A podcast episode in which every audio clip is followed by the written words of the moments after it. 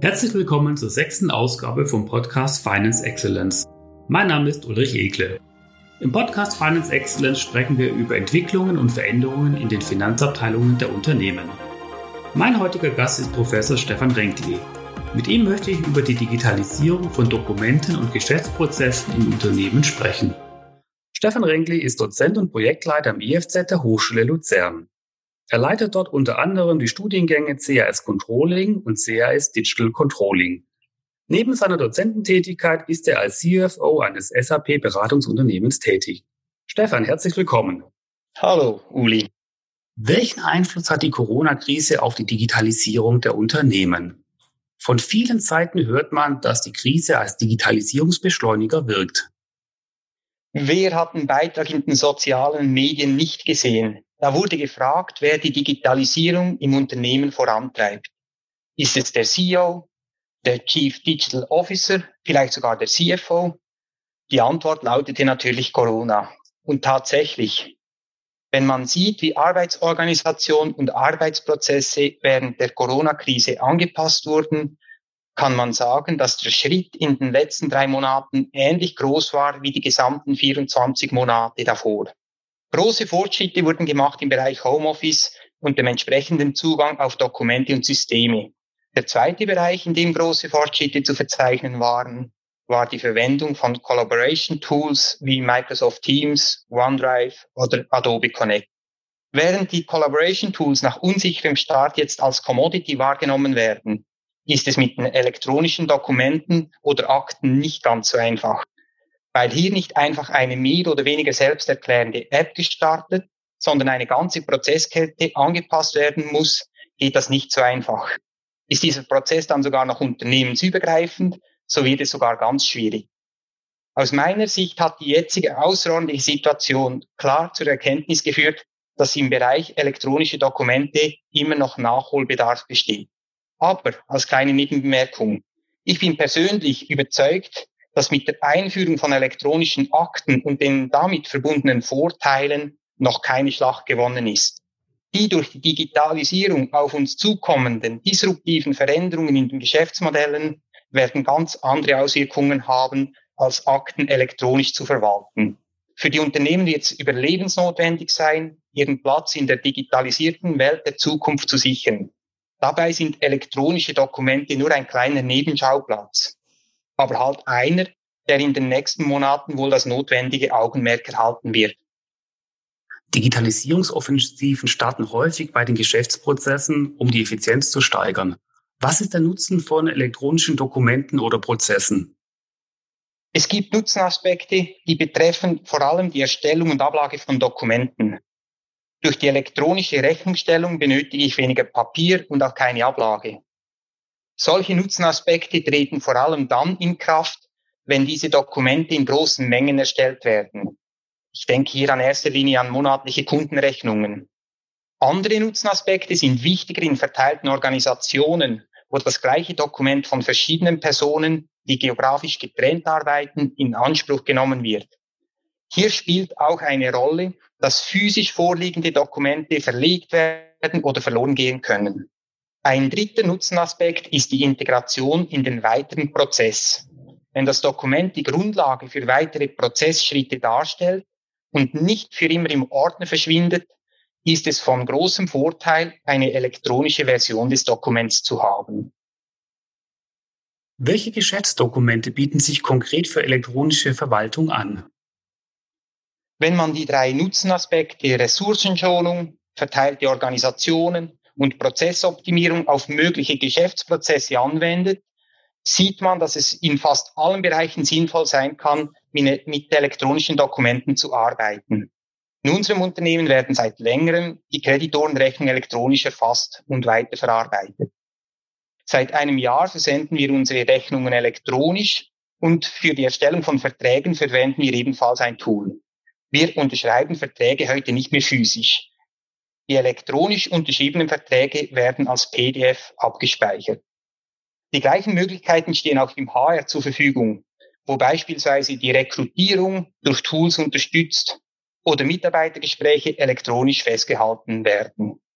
In diesem Zusammenhang gilt es anzumerken, dass der PDF-Scan eines Mitarbeitergesprächs oder eines Mietvertrages zwar eine elektronische Form vorweist, dass der Nutzen daraus aber eher gering ist, da die Informationen daraus nicht systemtechnisch weiterverwendet werden können.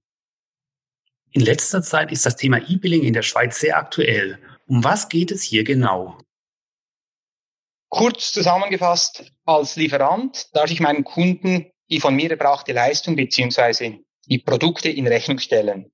Das Ziel von E-Billing ist, dass ich meinen Kunden eine elektronische Rechnung in einer Form sende, dass der Folgeprozess des Kunden so einfach wie möglich gehalten werden kann. Ist mein Kunde eine Privatperson, man spricht dann von B2C-Kunden, dann sollte die Rechnung so versendet werden, dass diese direkt im E-Banking des Kunden zur Zahlung bereit ist. Und zwar in einer Form, dass mit der Zahlung des Kunden auch wieder alle für das rechnungsstellende Unternehmen relevanten Informationen zum Zahlungseingang enthalten sind. Ist der Kunde ein B2B-Kunde, so ist ein anderer Prozess definiert. Mit Versand der Rechnung erhält der Kunde auf elektronischem Weg alle relevanten Informationen damit die Rechnung im ERP-System des Kunden korrekt verarbeitet und die weiteren Prozessschritte ermöglicht werden. Dazu braucht es in elektronischer Form Informationen zur Bestellung, aber auch zu denjenigen Personen, die die Rechnung freigeben müssen. Prüft man den E-Billing-Prozess auf die vorher erwähnten Nutzenaspekte elektronischer Dokumente auf, so sind alle drei Aspekte relevant. Dadurch, dass kein Papier mehr verbraucht wird, brauchen weder Lieferant noch Kunde eine Ablage. Der verteilte Zugriff auch aus dem Homeoffice auf die Daten ist jederzeit möglich. Und drittens wird der Prozess dahingehend optimiert, dass der automatische Abgleich mit der Bestellung, dem Genehmigungsprozess und der Zahlung massiv erleichtert wird.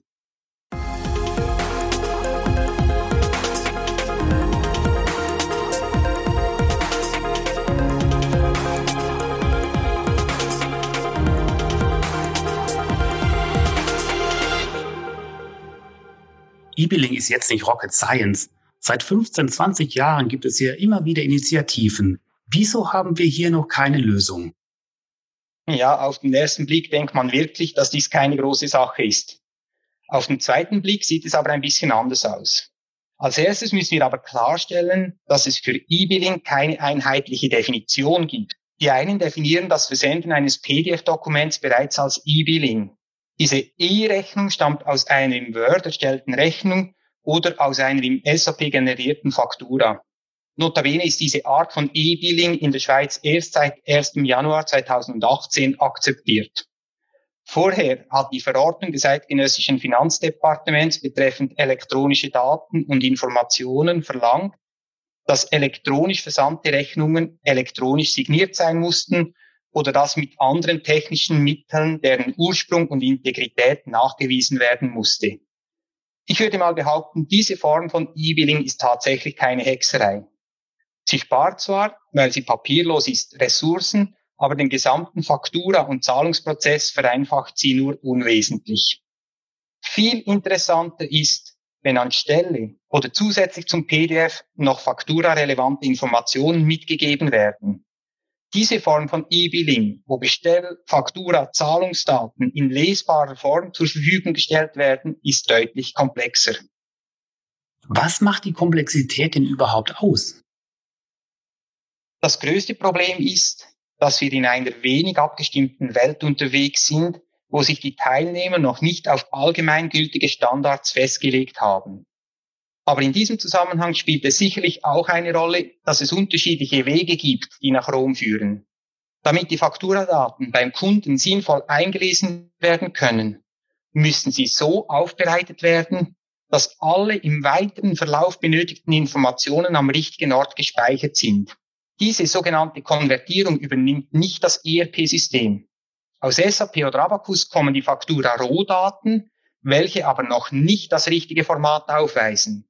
Für die Formatierung existieren eigene Converting-Programme. Jedem Rechnungssteller steht es frei, die Konvertierung in-house vorzunehmen oder in der Cloud. Eine Inhouse-Konvertierung erfolgt dadurch, dass ein Konvertierungsprogramm angeschafft wird. Das ERP sendet die Faktura-Informationen an dieses Konvertierungsprogramm welches die Fakturainformationen so aufbereitet, dass die Daten weiterverarbeitet werden können. Ist der Kunde ein B2B-Kunde, müssen alle relevanten Daten für das Einlesen im ERP-System des Kunden aufbereitet werden. Ist der Kunde ein B2C-Kunde, müssen die Daten fürs Einlesen in C-Banking aufbereitet werden. Solche Konvertierungsprogramme sind in der Lage, die gängigsten Formatanforderungen wie zum Beispiel iDoc, SwissDigin oder Zugpferd umzusetzen.